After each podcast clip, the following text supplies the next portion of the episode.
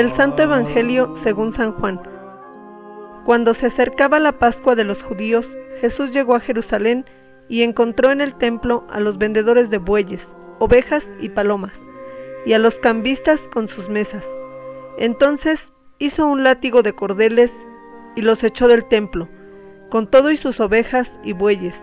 A los cambistas les volcó las mesas y les tiró al suelo las monedas, y a los que vendían palomas les dijo, Quiten todo de aquí y no conviertan en un mercado la casa de mi Padre. En ese momento, sus discípulos se acordaron de lo que estaba escrito, El celo de tu casa me devora. Después intervinieron los judíos para preguntarle, ¿qué señal nos das de que tienes autoridad para actuar así? Jesús les respondió, Destruyan este templo y en tres días lo reconstruiré. Replicaron los judíos, 46 años se ha llevado la construcción del templo, ¿y tú lo vas a levantar en tres días? Pero él hablaba del templo de su cuerpo. Por eso, cuando resucitó Jesús de entre los muertos, se acordaron sus discípulos de que había dicho aquello, y creyeron en la escritura y en las palabras que Jesús había dicho. Mientras estuvo en Jerusalén, para las fiestas de Pascua, muchos creyeron en él, al ver los prodigios que hacía. Pero Jesús no se fiaba de ellos, porque los conocía a todos, y no necesitaba que nadie le descubriera lo que es el hombre, porque él sabía lo que hay en el hombre. Palabra del Señor.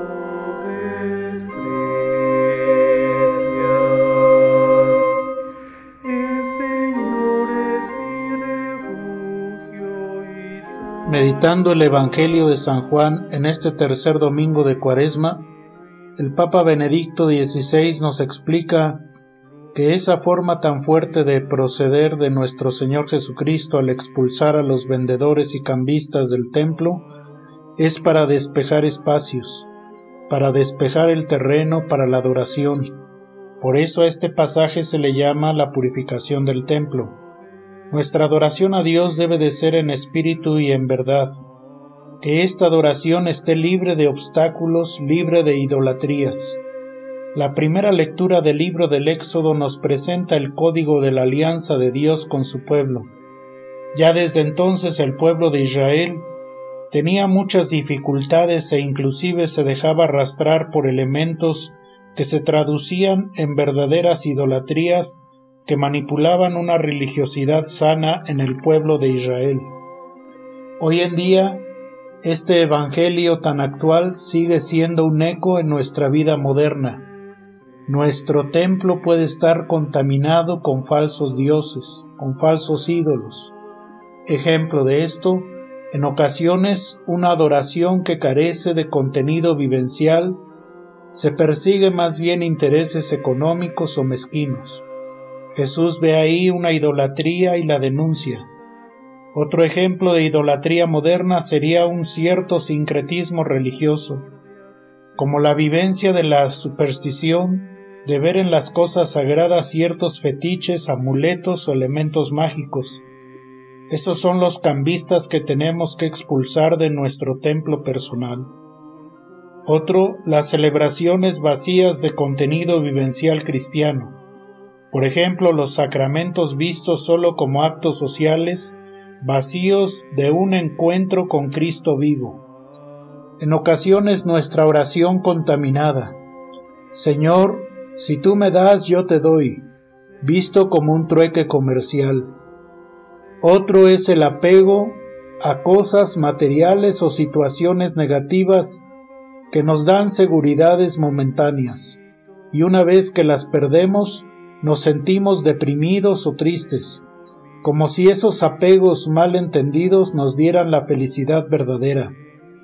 Y hay algunas otras, hay algunas otras idolatrías modernas que solo las menciono y que sería muy bueno hacer un examen de conciencia frente a ellas. Recordemos que estos ídolos tratan de ser más que Dios e inclusive quieren suplir a Dios. Estos son el ídolo de la vanidad, el consumismo, el alcohol y los vicios, la televisión vista por muchas horas, las redes sociales como primacía de mi vida, la pornografía, los bares y clubes nocturnos, los casinos y juegos de azar, cíclicos y leedores de fortuna, la astrología, el satanismo, el culto a la santa muerte, el celular y el Internet usado a la exageración que nos hace olvidar nuestras obligaciones familiares y sociales. Hagamos un muy honesto examen de conciencia y busquemos en nuestra vida diaria para ver si alguno de estos ídolos han sido entronizados en el altar y en el centro de nuestra vida. Que este tiempo propicio de la cuaresma nos ayude a hacer un examen de purificación de toda nuestra religiosidad. Dejemos que Jesús entre a nuestro templo y corra a los vendedores y cambistas que nos quitan la paz y la alegría espiritual. Expulsemos todos estos ídolos o actitudes con la gracia de Dios para ser un verdadero adorador sin ninguna mala interferencia que nuestra expresión religiosa sea siempre pura y verdadera. No busquemos reconocimientos, aplausos, es solo hacer lo que tenemos que hacer de acuerdo a la voluntad de Dios. Nuestra iglesia, que camina al compás de los tiempos presentes, está siempre atenta a purificarse a estas idolatrías actuales. Por eso nuestra Iglesia se reforma de acuerdo a los tiempos actuales, no para mundanizarse, sino para llamar al mundo de hoy a ser siempre fieles al Evangelio de Jesucristo, quien solo Él tiene palabras de vida eterna. Todos estamos en este mundo para adorar y glorificar el nombre de Dios y para ser servidores creíbles y auténticos frente a nuestros hermanos, especialmente los que sufren y padecen alguna necesidad. Sal de tu zona de confort y vive la alegría del Evangelio. Jesús, el Hijo del Padre, resucitó al tercer día de entre los muertos. Por eso todos estamos llamados a morir a nuestras idolatrías y purificar nuestra vida, nuestro templo, con la escucha atenta de la palabra de Dios y a ponerla en práctica. Dios sabe lo que hay en cada uno de nosotros y desea que empecemos a crear espacios donde sea Él el centro de nuestra oración, de nuestra vida, de nuestros proyectos.